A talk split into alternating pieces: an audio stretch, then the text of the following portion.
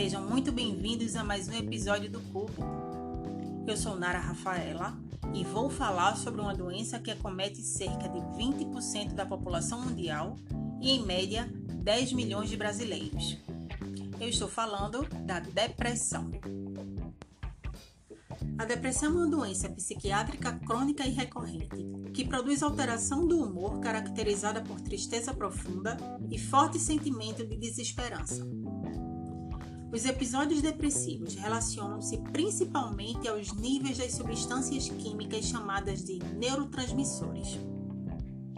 Essas substâncias são responsáveis pela comunicação efetiva entre os neurônios, as principais células do sistema nervoso. Entre dois neurônios existe um espaço chamado de fenda sináptica, e é nela que, durante a comunicação entre as células nervosas, os neurotransmissores transmitem a informação desejada entre cada um deles. Uma reação específica ocorrerá no neurônio receptor, dependendo do neurotransmissor emitido. Uma vez que as sensações e emoções são tidas como reações químicas do organismo, uma alteração nos níveis dos neurotransmissores pode ocasionar sérias alterações psicológicas e físicas no corpo do indivíduo. É isso que ocorre com as vítimas de depressão. No caso, os principais neurotransmissores envolvidos são noradrenalina, serotonina, dopamina e recentemente descobriu-se que o glutamato também está incluído. Quando uma ou mais dessas substâncias não se encontram em quantidade suficiente no local da sinapse, os hormônios causadores de emoções como alegria, euforia e bem-estar não são produzidos pelo sistema nervoso e assim iniciam-se os indícios da depressão. De acordo com os estudos sobre o assunto, existem alguns locais do cérebro que são mais prejudicados pela insuficiência dos neurotransmissores em especial o sistema límbico, que é responsável por controlar as emoções, e o hipotálamo, que é ligado às sensações de fome, sede, sono, desejo sexual, entre outros. Existem vários fatores que podem favorecer a ocorrência dessa doença. A predisposição genética pode ser um deles, ou seja, existem indivíduos hereditariamente mais suscetíveis à depressão. Porém, de acordo com os estudos relacionados à doença, o percentual de adoecidos por esse fator não é muito elevado. Os acontecimentos traumáticos, o estresse físico e psicológico, algumas doenças sistêmicas, o consumo de drogas lícitas e ilícitas, certos tipos de medicamentos e pouco se fala, mas fatores ambientais têm um grande papel no desenvolvimento da depressão. Doenças crônicas, como as cardiovasculares e até mesmo diabetes, também geram alterações químicas no organismo e relacionam-se ao estado depressivo. Existe ainda a atuação do clima no desenvolvimento do tipo de depressão chamada sazonal.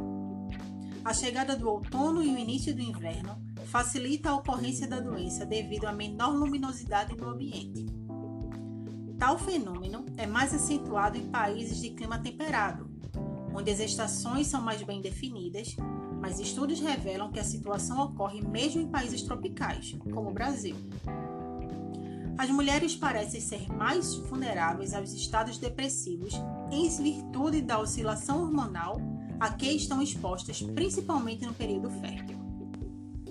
Além do estado deprimido, que é sentir-se deprimido a maior parte do tempo, quase todos os dias, do interesse e do prazer diminuídos para realizar a maioria das atividades, outros sintomas podem estar associados à depressão, que são eles: alteração de peso de maneira não intencional, distúrbio de sono, problemas psicomotores, fadiga ou perda de energia constante, culpa excessiva e sentimento permanente de inutilidade dificuldade de concentração, ideias suicidas, baixa autoestima e alteração da libido. A depressão é uma doença que exige acompanhamento médico sistemático. Quadros leves costumam responder bem apenas ao tratamento psicoterápico.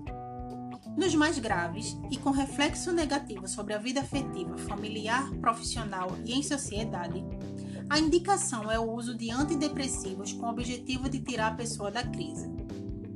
Existem vários grupos desses medicamentos que não causam dependência. Apesar do tempo que levam para produzir efeito, que é por volta de duas a quatro semanas, e das desvantagens de alguns efeitos colaterais que podem ocorrer, a prescrição deve ser mantida, às vezes, por toda a vida para evitar recaídas. Um dos fatores que mais atrapalham o tratamento da depressão é o preconceito individual e da sociedade a respeito do assunto. Depressão é uma doença como qualquer outra. Não é sinal de loucura, nem de preguiça e nem de irresponsabilidade, que pode ocorrer em qualquer fase da vida, seja na infância, na adolescência, maturidade ou velhice. O diagnóstico precoce, o tratamento com profissionais especializados e o apoio familiar e de amigos são os melhores caminhos para a retomada das atividades cotidianas. Para quem não sabe, além das plataformas de áudio, a gente está também no Instagram. Na nossa página, o Cubo Podcast, vocês podem sugerir novos temas e comentar sobre esse e todos os outros episódios. Compartilhe essa novidade com os amigos, galera. Foi um prazer estar mais uma vez com vocês e logo, logo a gente se encontra de novo. Até lá!